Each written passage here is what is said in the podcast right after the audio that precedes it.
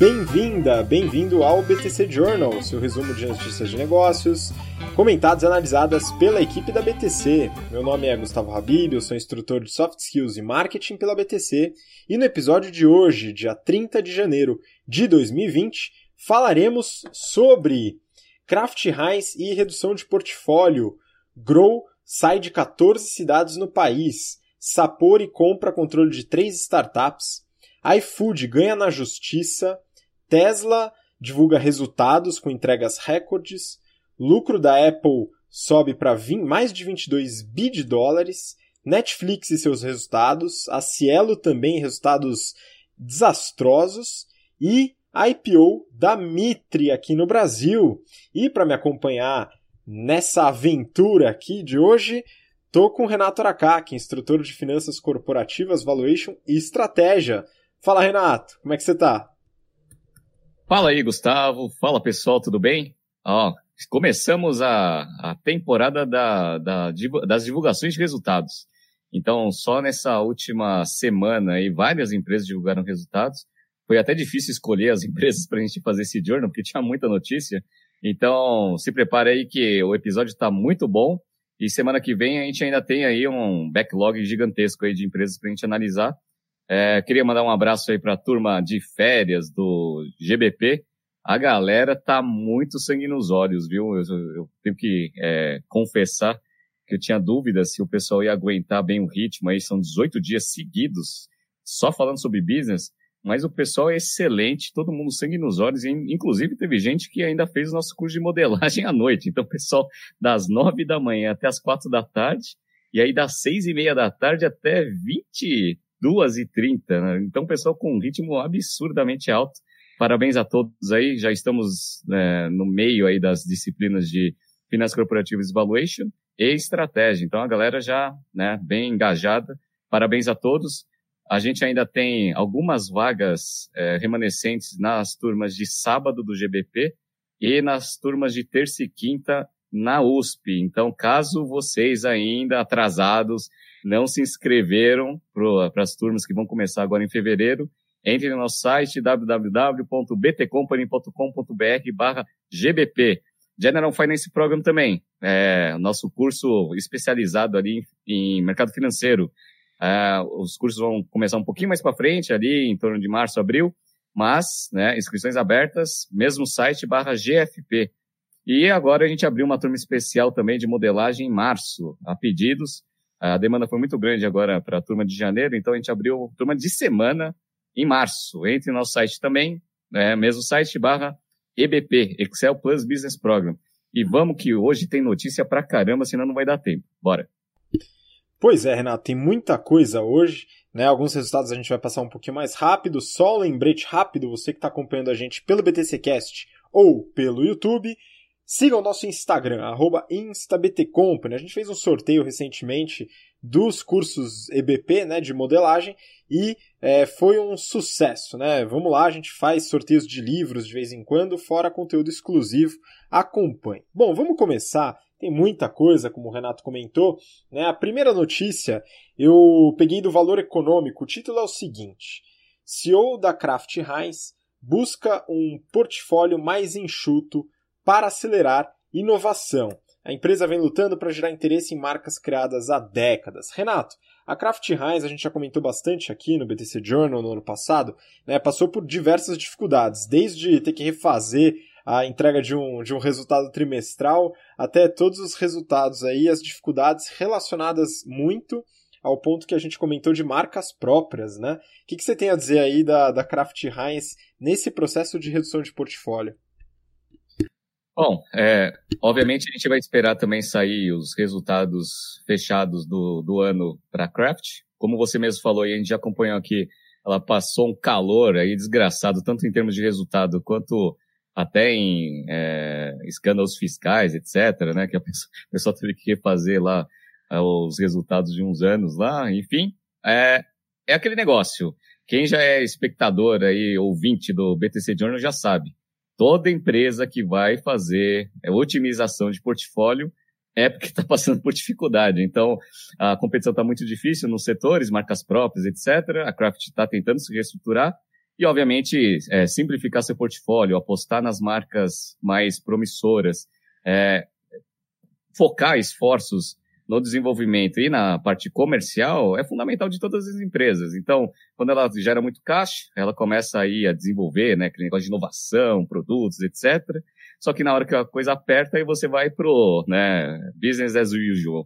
Vai lá, meu, pega os produtos que têm mais rentabilidade e concentra os esforços. Acho ótimo. Vamos ver aí como ele vai conduzir esse processo. Não é um processo fácil, porque a Craft High está gigantesca, mas eu acho que é o caminho certo aí para conseguir melhorar os resultados da companhia. Vamos ver.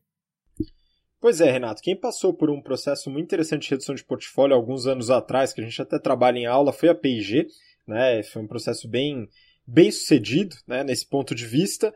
E tem diversos outros casos que a gente também coloca em aula, mas a questão das marcas próprias eu acho que é muito importante para você que está ouvindo a gente ou assistindo, é, acompanhar no detalhe, porque esse movimento ele é global e tem, é, e tem muita relevância no resultado das empresas. Então a gente já falou sobre isso é, avaliando a própria Kraft Heinz no passado, dá uma olhada no histórico que vale a pena acompanhar.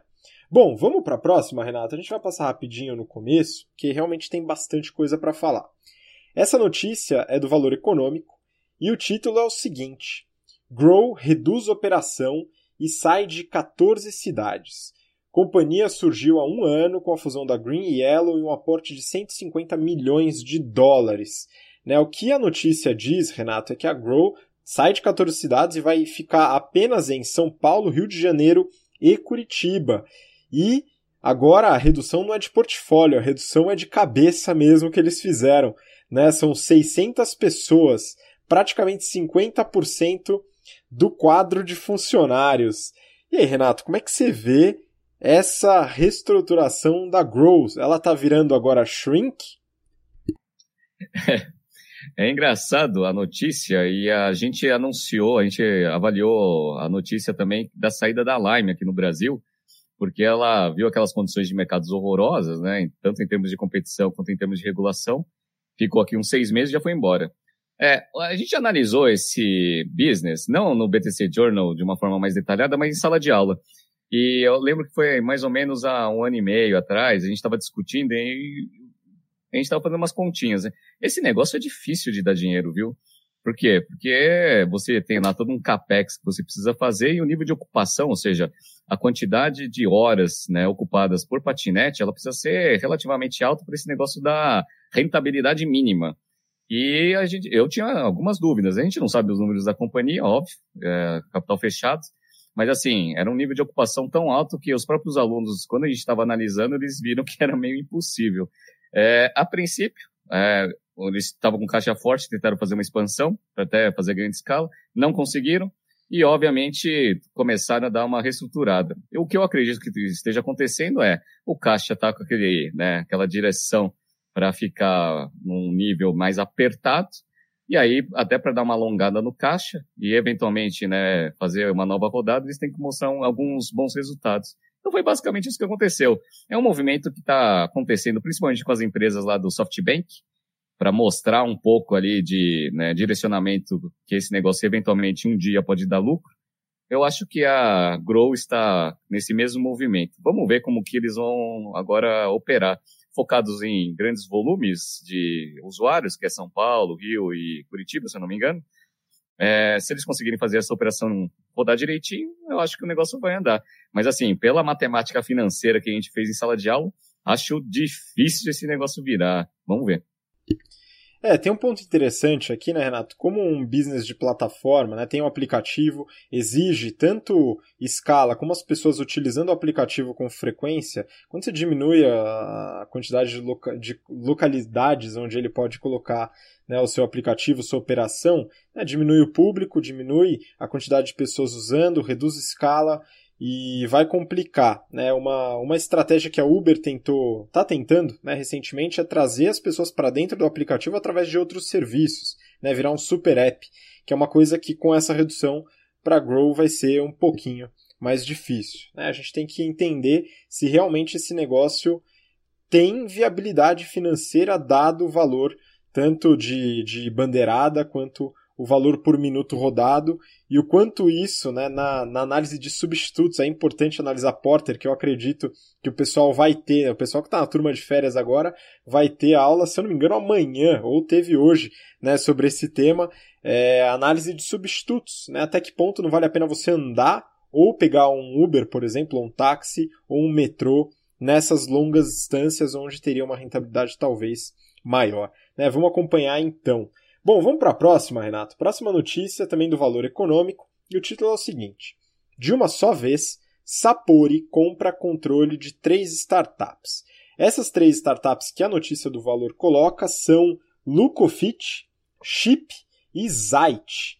Né? Então são três startups do setor alimentício. A gente já falou bastante sobre a, sobre a Sapori aqui. Né? Teve uma época, Renato, que a IMC, né? International Meal Company, que a gente já falou recentemente, é, que trouxe, né? que fez aquela, aquela fusão junto com o grupo do Carlos Wizard, né? que trouxe KFC para o Brasil.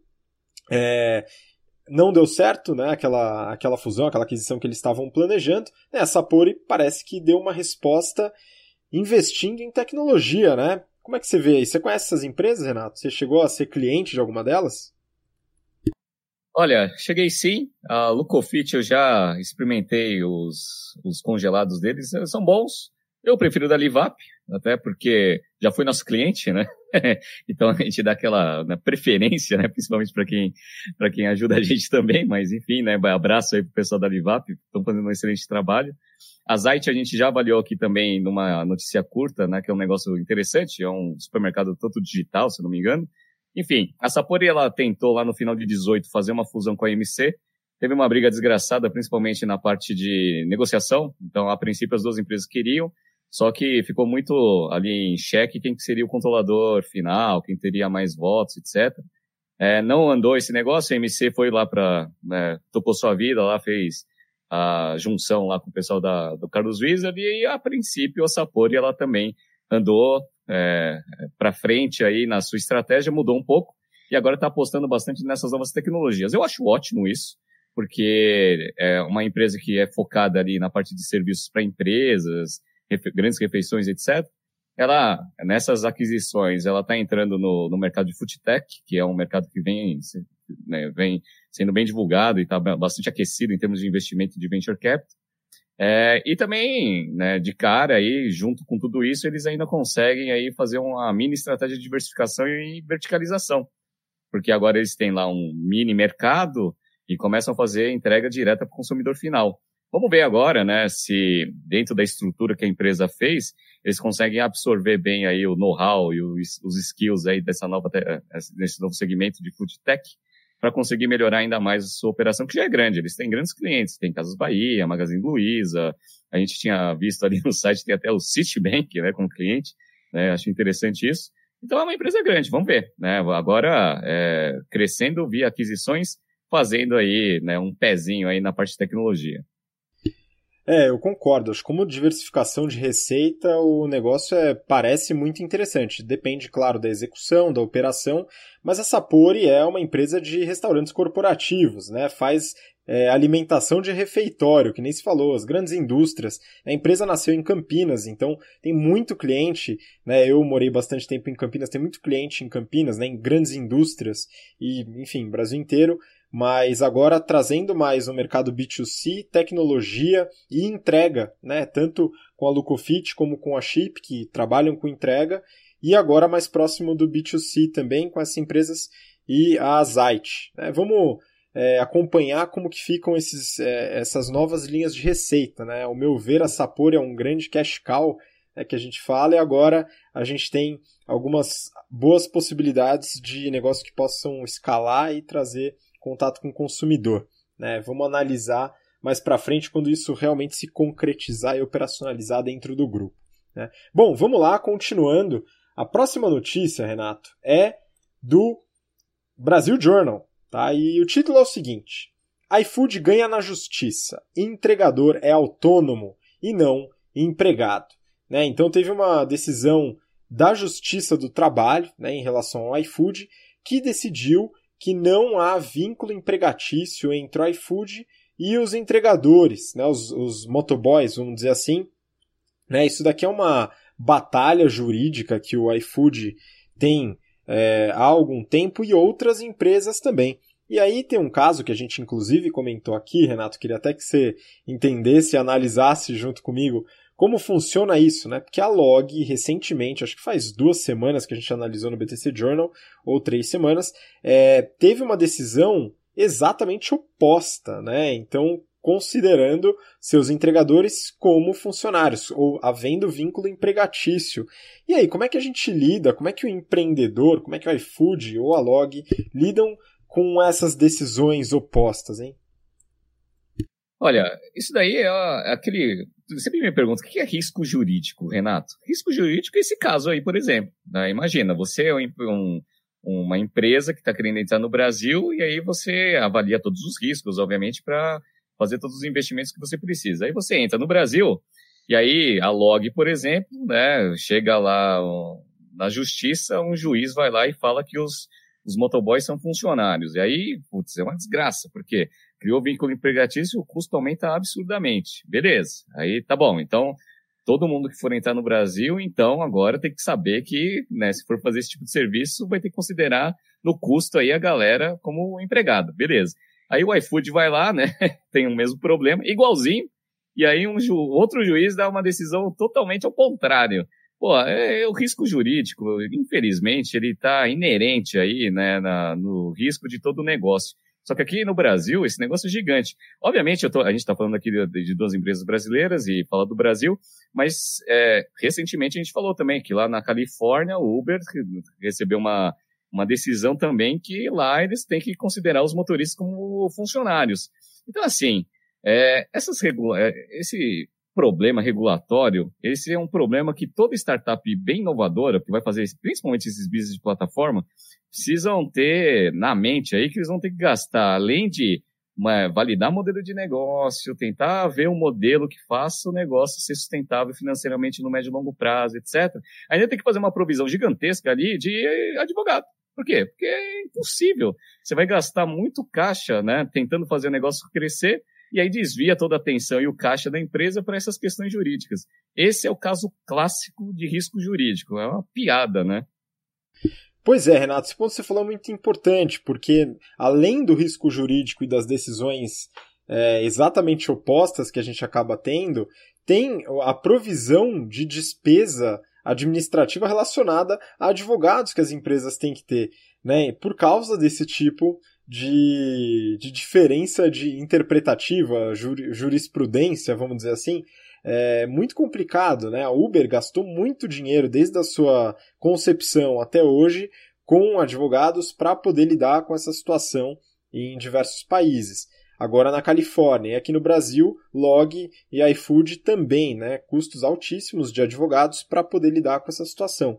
Então, é importante, né? Na minha visão, independente da opinião sobre ter ou não com, é, vínculo empregatício, né, eu acho que o importante é ter uma decisão sobre esse tema, né? É independente de qual for a decisão.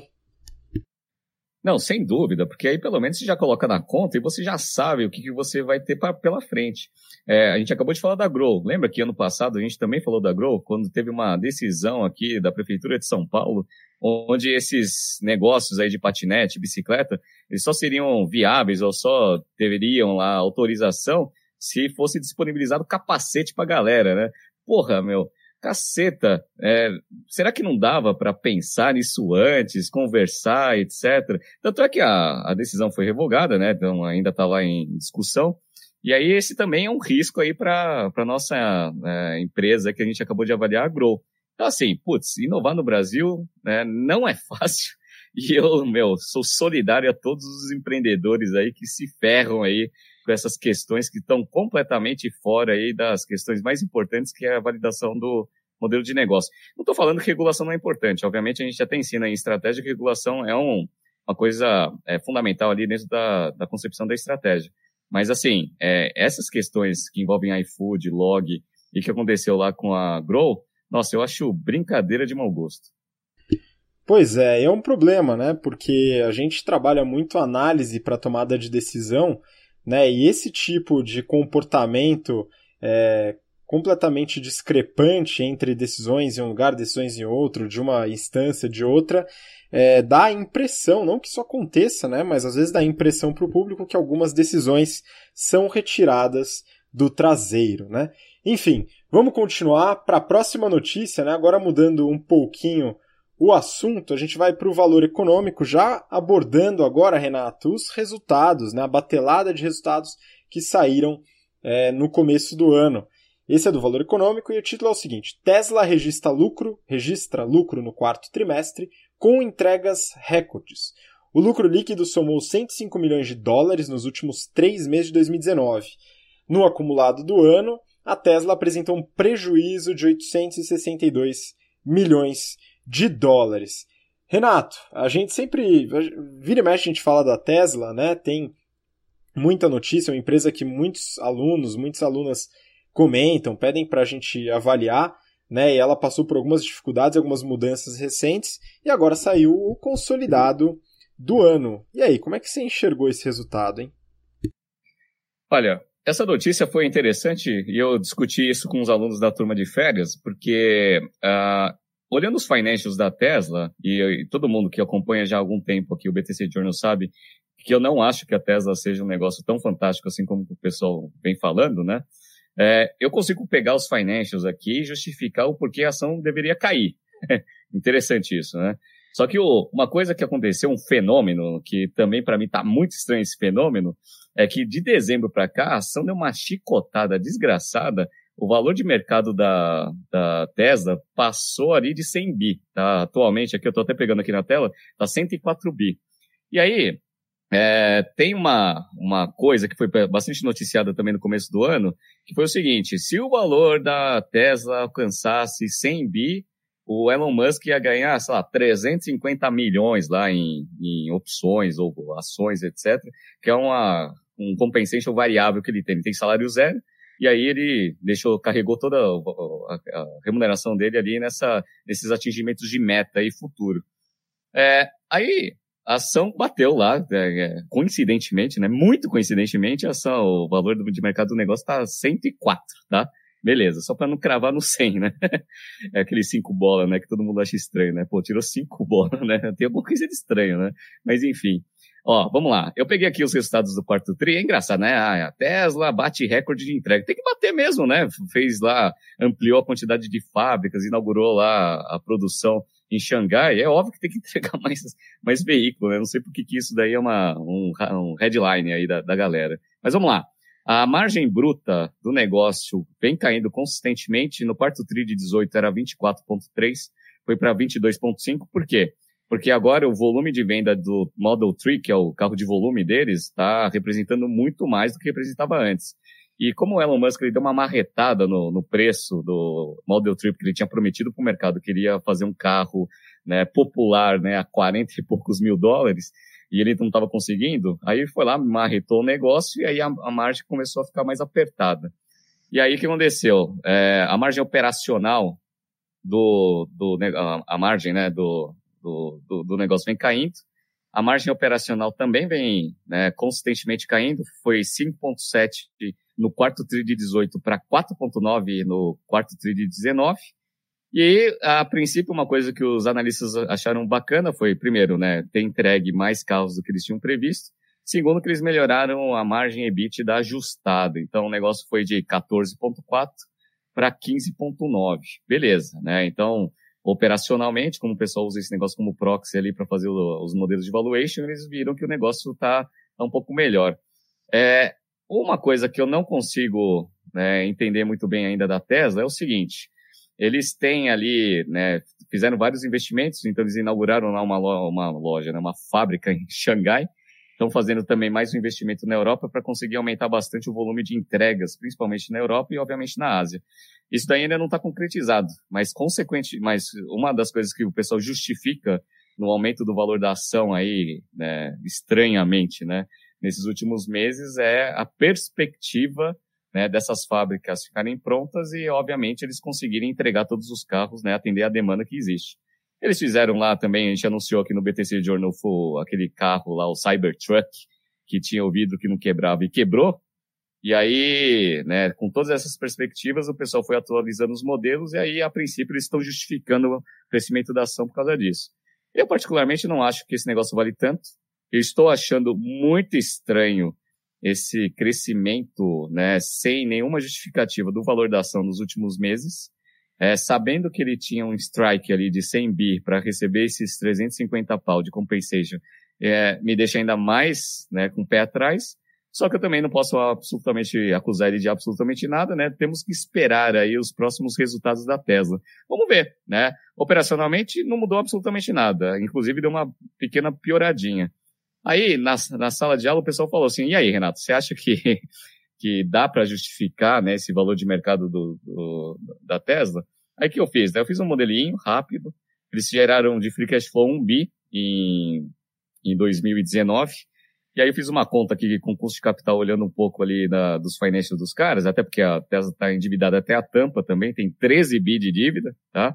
É, eu vi o seguinte, eles precisam ficar crescendo é, esse 1 bi até o infinito, trazido a valor presente, 6,2% ao ano. Então eles têm que ficar crescendo consistentemente esse free cash flow em 6,2% até ad eterno. Tá?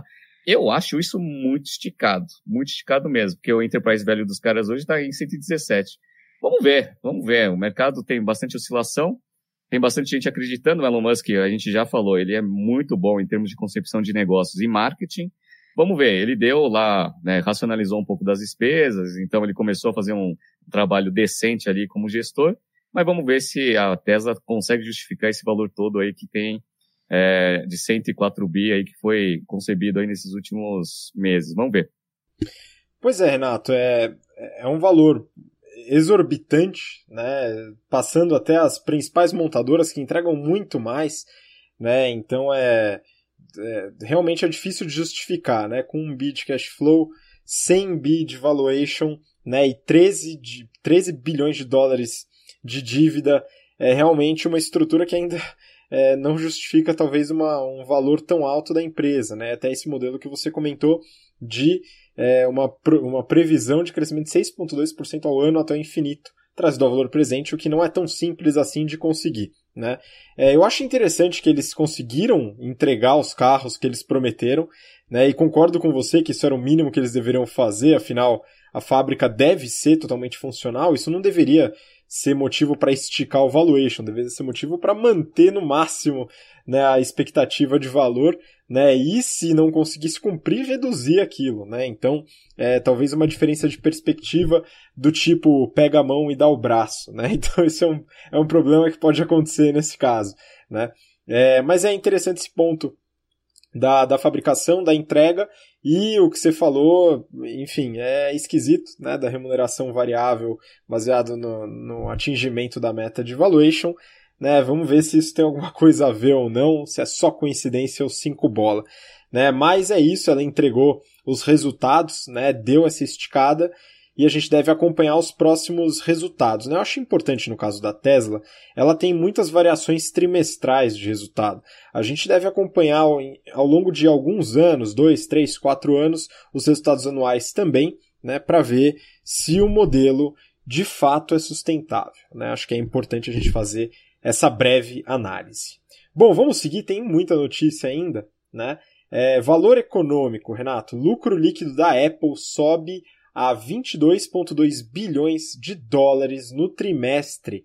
Né? Ela teve esse lucro líquido muito alto, né? isso daqui no período encerrado em 28 de dezembro. Né? Foi um aumento de mais ou menos 11,5% em relação ao período do ano anterior. Né? E, mais uma vez, Apple quebra recordes de valuation, né? Pois é. Uh, a gente falou sobre o tema ciclo de conversão de caixa na primeira aula de Finanças Corporativas Evaluation. A gente fala bastante sobre como otimizar e qual que é a melhor combinação de todas. A melhor combinação de todas é você ter um ciclo de conversão de caixa invertido com uma margem alta. É basicamente o caso da Apple. Então, a Apple ela teve uns resultados muito bons ali no quarto tri, isso foi ótimo, porque até o terceiro TRI, acumulado ali dos nove meses, o resultado não estava sendo tão bom assim. E aí, obviamente, o mercado gostou bastante desses resultados. É, a Apple teve um crescimento expressivo de receita, a margem bruta ela aumentou um pouquinho, então ela foi para 38,4%. Geralmente eles trabalham com 38%. Uh, o lucro operacional cresceu um 0,1 ponto percentual, então foi de 20, foi para 27,8, era 27,7. Uma coisa que eu acho impressionante, né, é a margem líquida dos caras, né, 24,2 contra 23,7 no mesmo período do ano anterior. Então, assim, a Apple, ela tem, né, as, as vendas, estão com as vendas fortes, a única ressalva que eu faço, e é que é a coisa que a gente analisa nas nossas aulas, é que eu não gosto muito do, da estrutura de portfólio deles.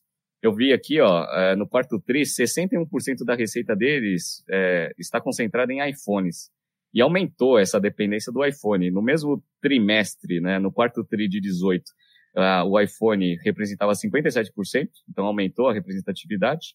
O que caiu, né? Então, o Mac se manteve estável, uh, o iPad também, os wearables aumentaram um pouquinho e a parte de serviços, ela deu uma melhorada boa também. É, então, eles estão nessa estratégia de plataforma, business de plataforma e estratégia de hub, principalmente ali é, focando no Apple TV, no, em toda a parte de serviços que eles estão fazendo. A princípio, essa estratégia está funcionando, está crescendo a, a, passos lentos, mas está tá evoluindo. E como eles né, têm uma operação bem desenhada, eu dei uma olhada aqui, eu fiz mais ou menos uma expectativa do ciclo de conversão de caixa dos caras. Eles tinham menos 50 dias de ciclo de conversão de caixa lá em 18. A princípio, eles conseguiram melhorar esse índice. Foi para menos 60 alto, quase 70 ali. Preciso dar uma ajustada ainda para pegar o número fechado. Mas assim, ciclo de conversão de caixa negativo, ele acumula muito caixa. Eu peguei aqui quanto que ficou o caixa fechado da Apple aqui em 2019. É, caixa de curto prazo, eles têm 107 bilhões de dólares contra 100 bilhões que eles tinham no mesmo período do ano passado. E de longo prazo, né? Porque eles têm tanto caixa que eles já deixam investido lá naqueles investimentos de longo prazo, né? Soma, tem mais 100 bi, então soma o de curto prazo com o de longo prazo, eles têm 207 bi de caixa. É caixa pra cacete. Se eles quiserem comprar qualquer coisa no mundo, eles compram, né? Ótimo. Então, assim, a Apple continua boa, né? O fluxo de caixa das atividades operacionais do quarto TRI foi de 30 bi, então o negócio gera caixa pra caceta.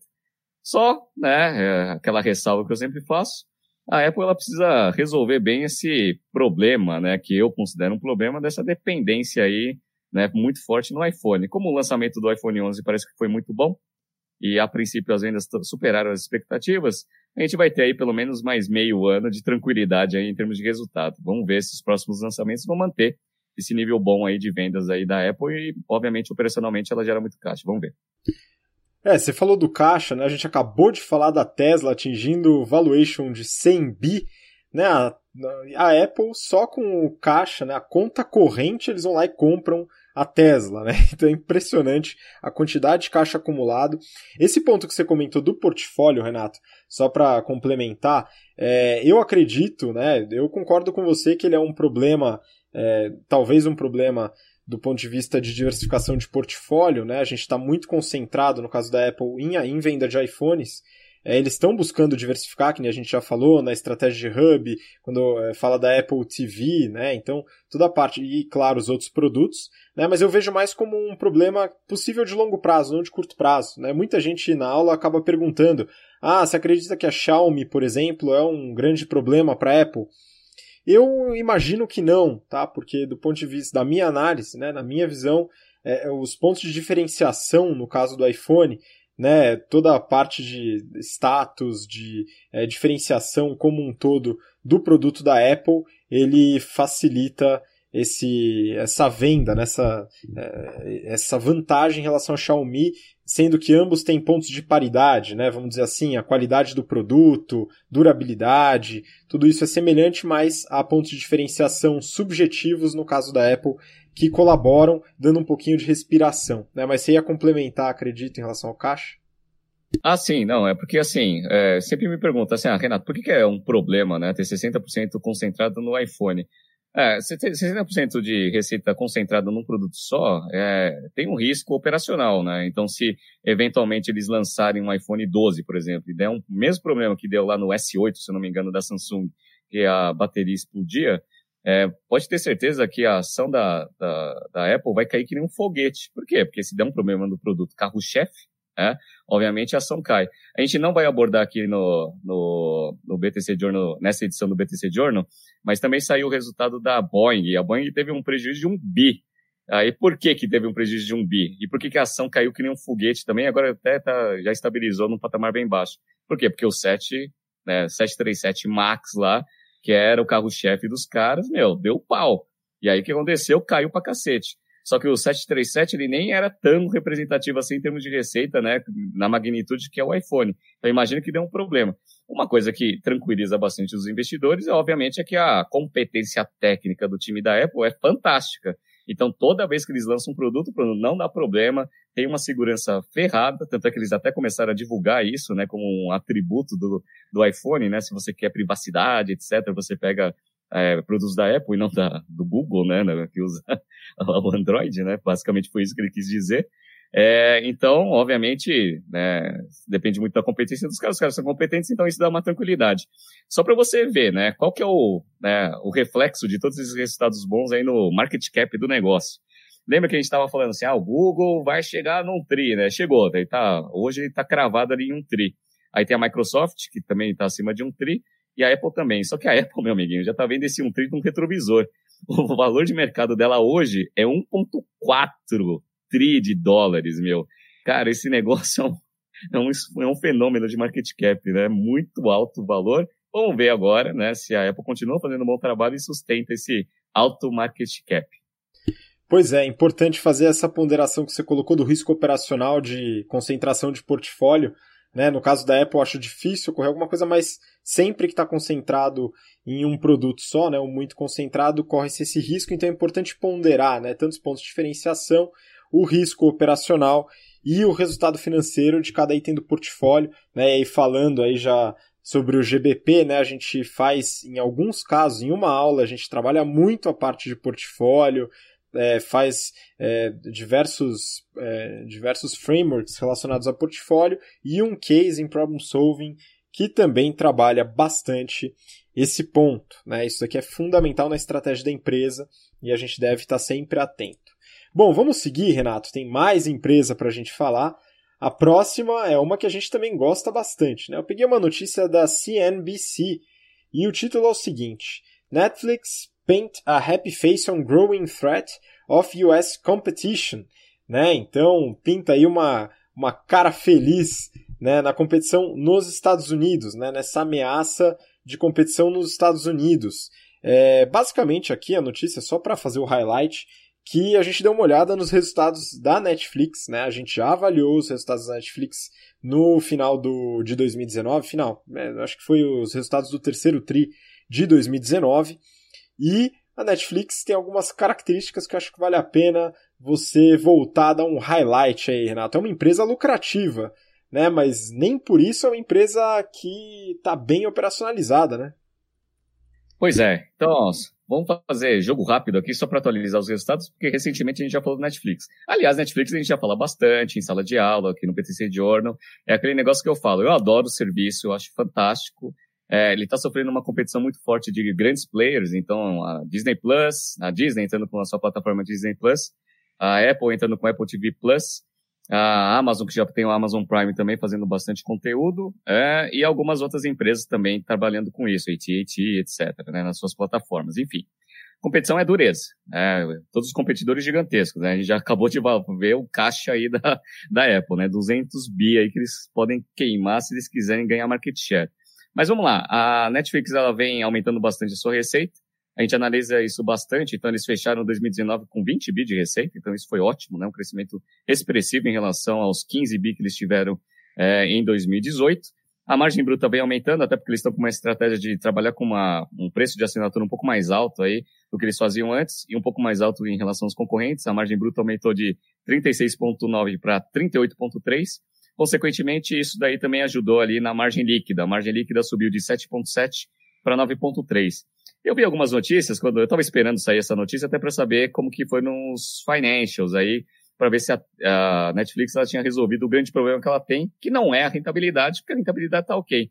Para mim, o grande problema da Netflix é a queima de caixa desses caras. Então, aí saiu a notícia lá, na, é, acho que foi exame, não sei quem foi, né?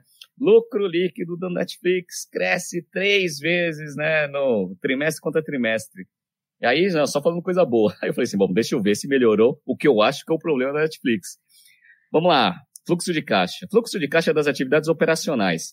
Em 2018, eles queimaram 2,68 bi de caixa operacional, principalmente por causa de conteúdo. Eu falei assim, vamos ver se eles conseguiram resolver esse problema. Sabe quanto foi a queima de caixa em 2019? 2,89, ou seja, aumentaram a queima de caixa operacional do negócio em 2019. Por quê? Por causa de conteúdo. Porque eles estão com essa estratégia de diferenciação, que para mim a estratégia faz sentido, né? Conteúdos exclusivos, etc.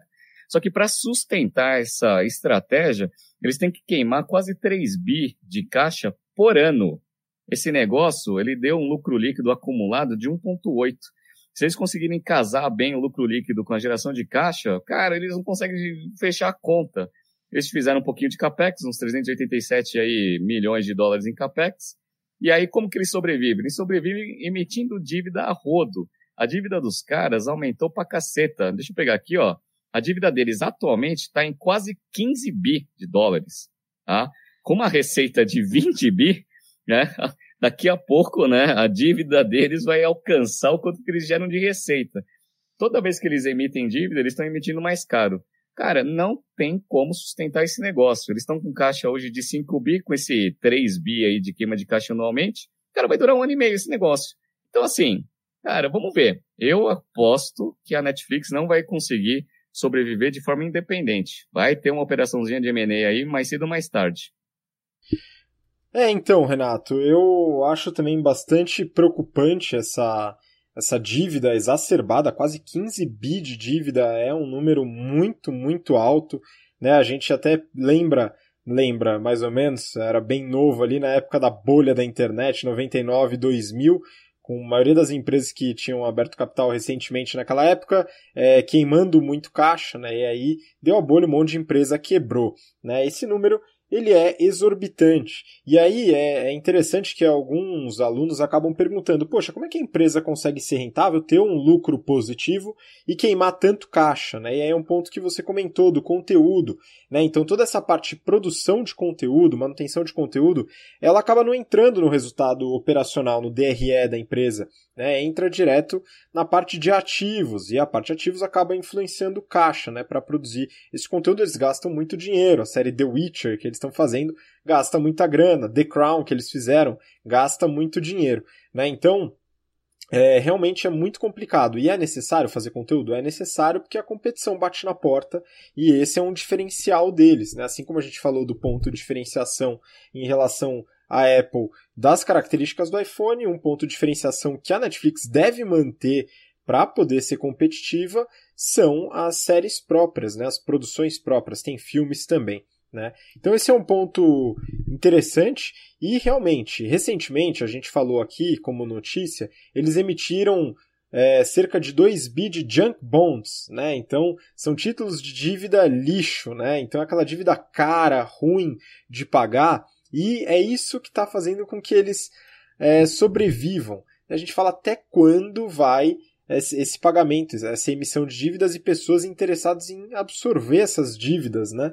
Talvez o caminho seja emissão de debentures para os próprios usuários, viu, Renato? Que não vão querer ficar órfãos das, das produções da Netflix, viu?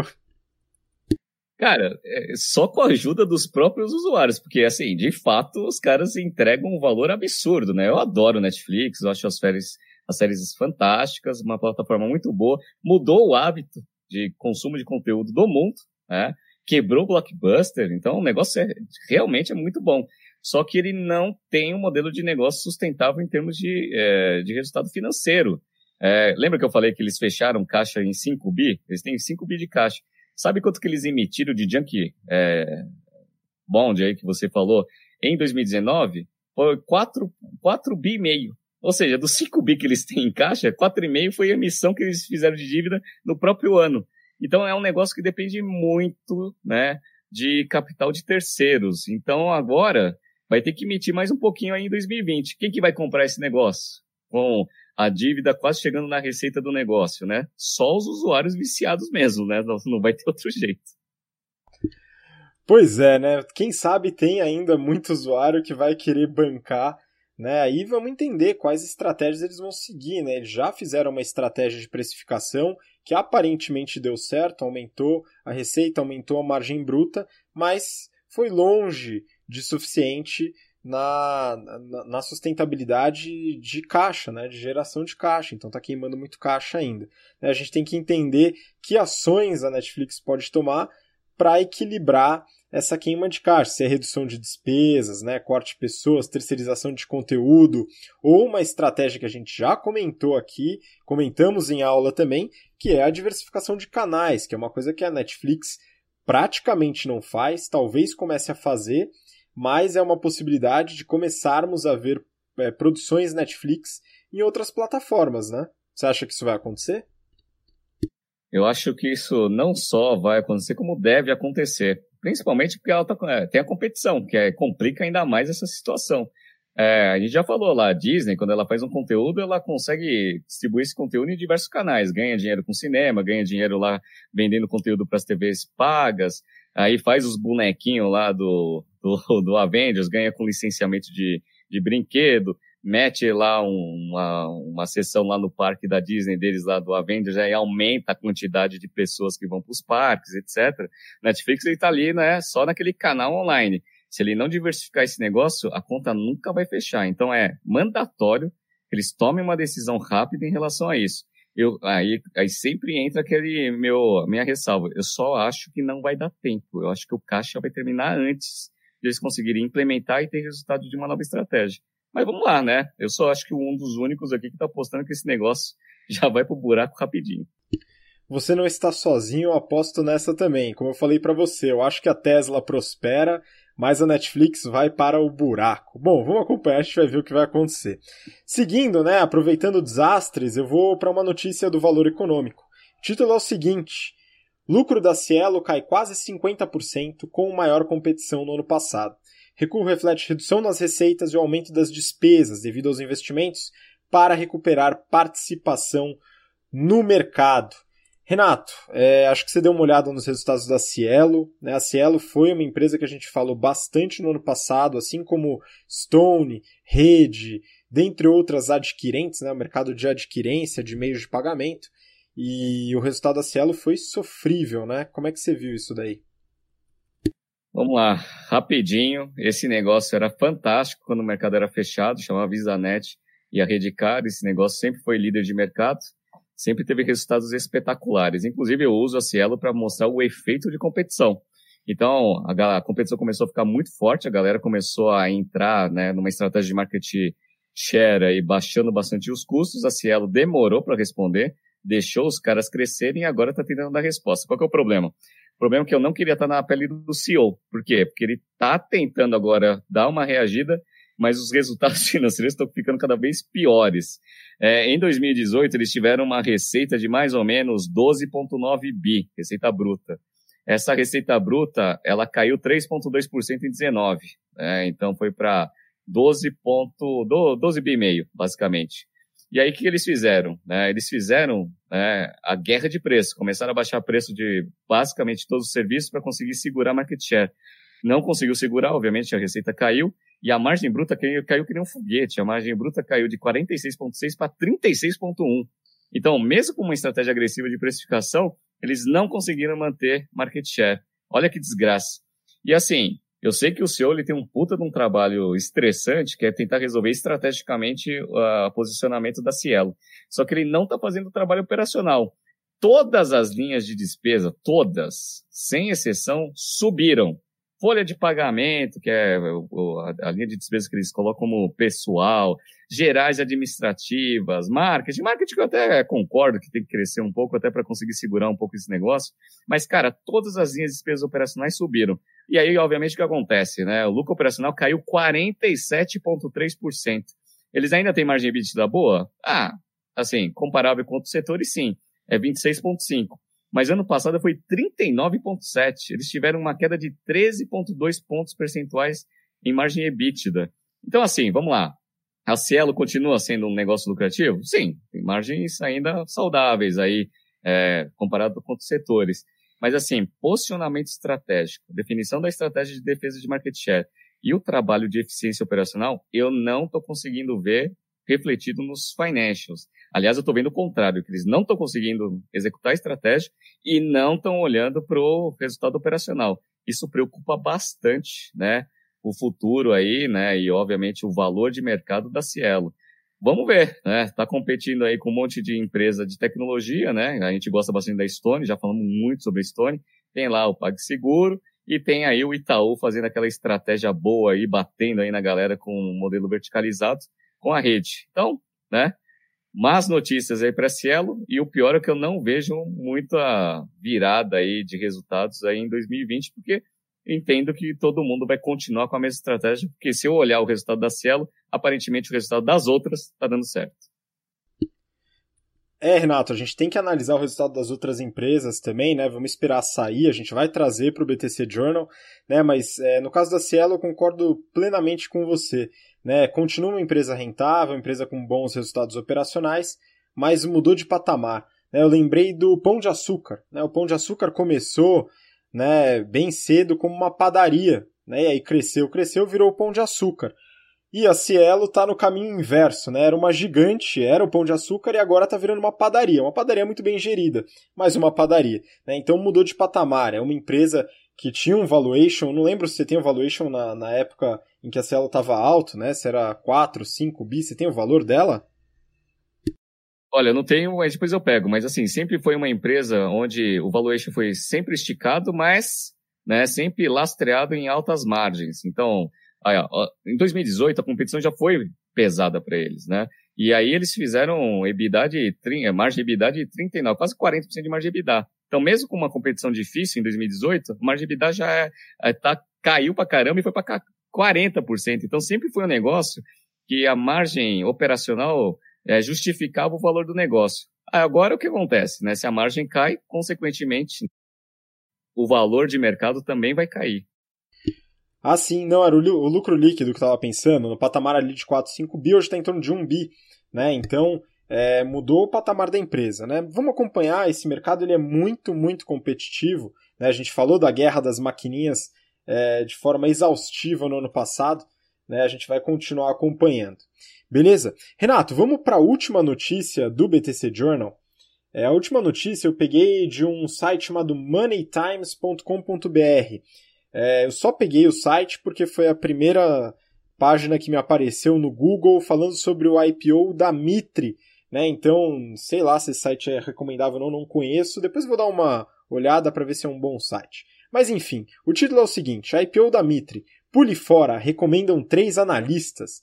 Né? E dos três analistas que eles colocam aqui, Renato, eles falam de, é, de analistas mais populares aí, né? Empresas que estão populares no mundo da internet, das pessoas físicas, investidores pessoas físicas, né? Como por exemplo a Empíricos, a Capital Research e a Nord Research, né, onde elas indicam que não é um bom IPO para investidores entrarem. Né? É, e dado isso, eu fiquei curioso para dar uma olhada na, no prospecto da Mitre. Né? A gente gosta muito de ver os prospectos que trazem informações bem relevantes aí para as empresas, mas você deve lembrar que a gente analisou recentemente algumas empresas do mercado de incorporação e construção, né? Sim, lembro bastante. Inclusive, o mercado de capitais ficou um pouco aquecido aí, porque a galera conseguiu fazer bons follow-ons, ou seja, reforçaram bastante o cash, porque existe aquela perspectiva de crescimento aí desse segmento, principalmente por causa de melhora no cenário macroeconômico é, e juros muito baixos, ou seja, investir em imóveis, a princípio, começou a ser um negócio rentável. A gente viu grande crescimento dos fundos imobiliários, então, consequentemente, as empresas conseguiram também captar um pouco desse apetite aí dos investidores. A Mitre, obviamente, vem na rabeira dos, dos outros, né? Então, vamos ver aí se o, se o IPO sai ou não. Você deu uma lida no prospecto, né? Você, você acha que é um bom negócio? Bom, cara, eu não vou entrar, mas é aparentemente é um bom negócio pelo que eu vi no prospecto, né? Bom, eu não li o prospecto inteiro, é bom que isso fique claro, e eu acredito que esses analistas também não leram, afinal são 728 páginas. Dentro do prospecto tem o estatuto social, o contrato, um monte de coisa da empresa, todo o balanço auditado, no caso o Ernest Young auditou o balanço dessa empresa, né? Você tem que virar o PDF de lado para ler o balanço e eu acho que eles não fizeram isso e eu também não fiz. Então fui atrás de algumas informações que eu queria compartilhar aqui contigo e com o pessoal que acompanha o BTC Cast. Né? Mas só fazendo um, uma breve introdução, né? A Mitre, né, do mercado de incorporação e construção, atua só na cidade de São Paulo com imóveis de classe média e classe média alta. Né? Então é bem restrito, nichado. É, é, um negócio familiar, começou nos anos, 70, nos anos 60 com a família Mitre, Jorge Mitre, Fabrício Mitre né, e sua família, e começou a adquirir terrenos né, e fazer a, incorporação e a construção. Né? Eles têm duas linhas de produtos bem definidas, que é legal que eles definem lá no prospecto. A linha Raízes, que é a linha que trabalha classe média, né, muito presente na zona leste de São Paulo. É, apartamentos aí que variam de 6.500 a 9.000 metros quadrados, tá? E eles venderam bastante, né? Tiveram aí 871 unidades construídas e venderam 750. E tem a linha House, que eles chamam, né? House Mitre, que é a linha de classe média alta, mais presente na região dos Pinheiros, Zona Oeste, Zona Sul também, é, com metros aí de 10 a 15 mil reais o metro quadrado, bem esticado aí, né? Parece o valuation da Tesla, é, mas o mercado em São Paulo tá, tá bem esticado nesse sentido, né? Eles produziram nessa linha 1.039 apartamentos, é, unidades, né? E venderam quase 900. Né? Eles têm um land bank, né? Um banco de terrenos avaliado em 4,6 bi de reais, né? Então um banco aí bastante interessante e para que o IPO? Né? Eles abriram, eles estão fazendo oferta, contrataram Itaú BBA como coordenador, tem o Bradesco BBI e BTG Pactual também acompanhando a oferta. É, e o recurso, né? Todo prospecto tem que indicar qual o destino do recurso. Eles estimam aí 720 milhões é, de recurso líquido para utilizar. A expectativa deles, né, positiva aí, é de conseguir um bi nessa oferta. Né? Mas desses 720 milhões, é, 64% a ideia é ir para compra de terrenos, pensando longo prazo, e 36% para custos de construção e despesas gerais. Né? Aí, Renato, outro dia você fez uma análise, eu não lembro qual empresa que você avaliou o prospecto, é dos custos para poder fazer, lançar o IPO, né? E aí eu vi lá no prospecto esses custos. Olha só, de comissão para banco, 32 milhões de reais. Ó, Itaú BBA, os analistas, pessoal do IB, vai torcendo, porque isso daqui, essas comissões também tem, tem algumas, algumas condicionais, né? Então, também é baseado em resultado uma parte delas, né? Registro na CVM, 600 mil reais registro na B3, 300 mil reais. E a gente está falando de uma empresa né, que, que vai ficar aí com valor de mercado, expectativa entre 1,5 e 1,7 bi. Né? Não é uma empresa gigantesca, não é uma Petrobras. Né? Então, olha só os valores exorbitantes. De advogado, Renato, 3 milhões de reais para oferta. Né, para elaborar e ler o prospecto. Olha só que beleza. Né? E de publicidade, 2,5 milhões. Total de custo para IPO 44 milhões de reais. É grana, hein? Cara, é grana, principalmente quando a gente pega esse valor todo e compara com a receita que a empresa teve, né? Então, assim, comparativamente com outros, é, outras incorporadoras que a gente viu, a Mitra é muito menor do que elas. Então, pega a receita desses caras e compara com esses 40 milhões aí que eles estão gastando só para abertura de capital.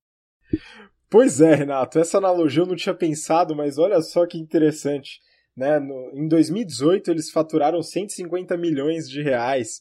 Né? Então, um terço do faturamento de 2018 vai ser para pagar o IPO. Olha só que beleza. Né?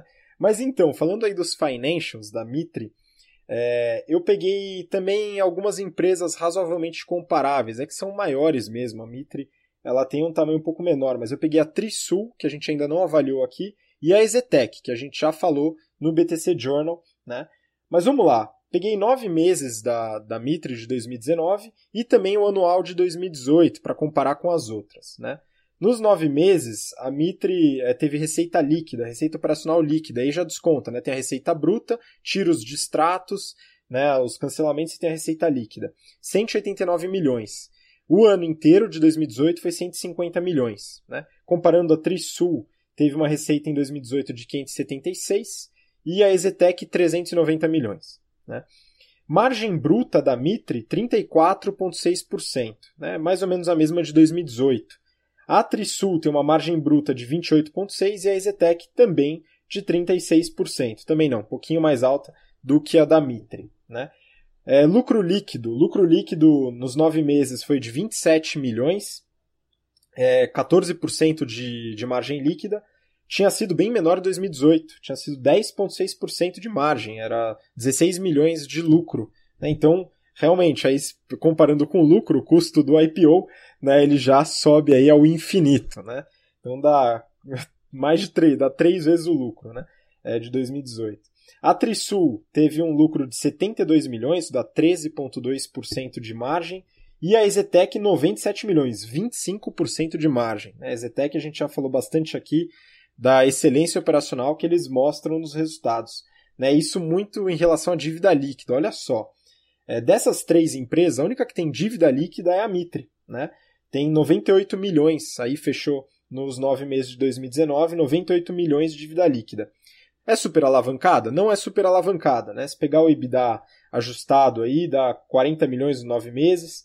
Né? Então, é, dívida líquida sobre EBITDA, apesar de que no mercado de incorporação a gente usa mais patrimônio, esse tipo de coisa, mas a dívida está sob controle, um pouco diferente do caso da Tecnisa, que a gente avaliou aqui há alguns journals atrás. Né? Mas olha só, a Trisul tem caixa líquido de 177 milhões, teve em 2018, e a Exetec 400 milhões de reais de caixa líquido em 2018. Né? Então, estrutura de dívida aí, a Exetec é campeã. É, e de ROE, né? então eu peguei Return on Equity, que é o lucro sobre o patrimônio líquido, que é um dado aí que a Mitre é, coloca na primeira linha do prospecto, que eles são a empresa com maior ROI, ROE, do mercado de incorporação e construção. E de fato são. O ROE deles nos nove meses de 2019 fechou em 53%. Né? Ó, da Trisul em 2018 foi 11,3% e da Exetec 3,7%. Né? Aí você fala, pô, então vale muito a pena. Mas calma lá, né? O patrimônio líquido da Mitre é 60 milhões. Né? Então, se pensar de novo no custo do IPO, né, você precisa se desfazer de praticamente todo o patrimônio líquido para pagar a abertura de capital da empresa. Né? E metade do, do patrimônio líquido vai para vai os bancos, né, nas comissões. Né? Então, assim, e esse patrimônio é interessante, né, Renato? Porque a partir do momento que tem a oferta, o patrimônio vai aumentar. Né? Então esse valor ele já desce, mas é um valor interessante. Né? A empresa ela é uma empresa é, é, rentável, é uma empresa operacionalmente interessante, né? com um tamanho menor do que as, as comparáveis que eu trouxe aqui, né? mas eu não acho de uma empresa se fugir no investimento. Né? Obviamente a gente não faz nenhum tipo de recomendação de investimento e as análises aqui nem servem para isso, né? mais para entender a administração, a gestão do negócio como um todo né? Mas é uma empresa com resultado interessante e que está buscando é, mais capital com é, motivos de longo prazo. Né? A única preocupação que eu fico é que no prospecto indica que eles pretendem se desfazer de metade da empresa na abertura de capital. Né? Então o free float vai ser bastante alto. Né? Então é basicamente isso. O que, que você acha da Mitre aí, Renato? Você vai investir ou não? Olha, é, quem ouve o BTC Journal sabe que eu não gosto muito do setor, então com certeza eu não vou entrar nessa abertura de capital, não porque eu acho a Mitre ruim, etc, né? Mas é porque eu não gosto desse setor mesmo. Já foi, já comprei a ação da Cirela, já lá no passado longínquo, lá já me ferrei, é, nunca mais entro nessa desgraça de segmento.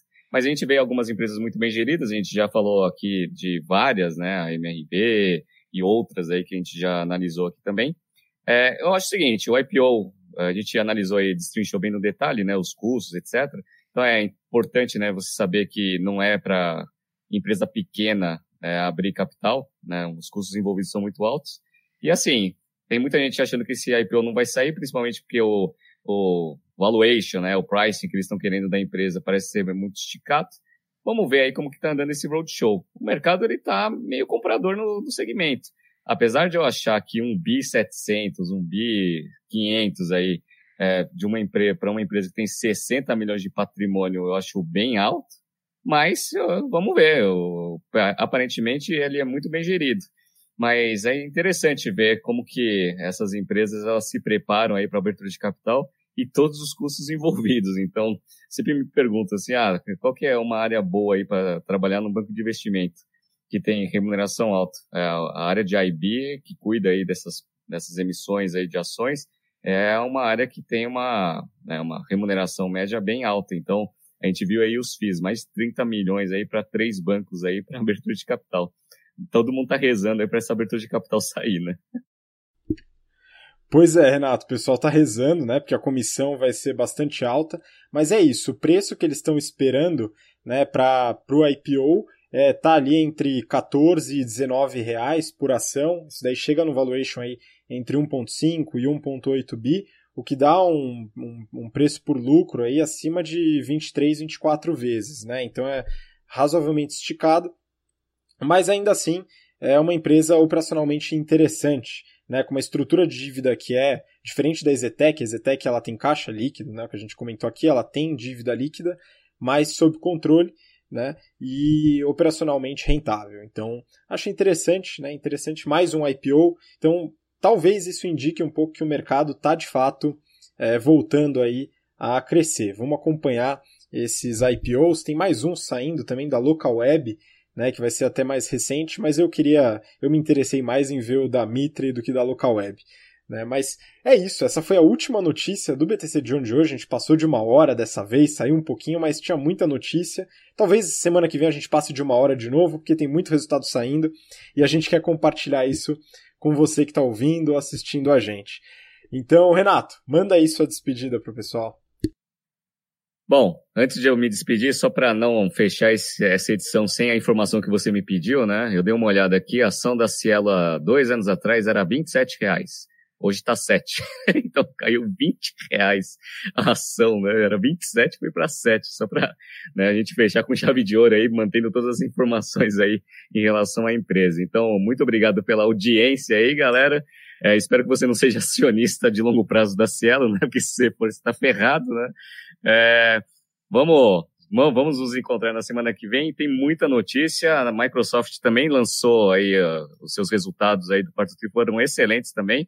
E essa é uma empresa que eu gosto de destrinchar bem. Então, semana que vem a gente já pode falar aí da, do IPO da Local Web, empresa de tecnologia, Microsoft e mais uma cacetada de empresa que está divulgando. Então, não perca o episódio da próxima semana, beleza? Grande abraço aí. Tchau. Muito obrigado, Renato. Também estou ansioso pelos resultados, principalmente Uber, Slack, Pinterest, todas essas outras empresas que tiveram sua abertura de capital no ano passado. Quero ver o que, que rolou, vamos acompanhar no detalhe. Obrigado você que ouviu ou assistiu a gente até agora, pela paciência, pelo interesse. E nos vemos novamente na semana que vem, quinta-feira, encontro marcado no BTC Journal. Um grande abraço e até lá. Tchau, tchau.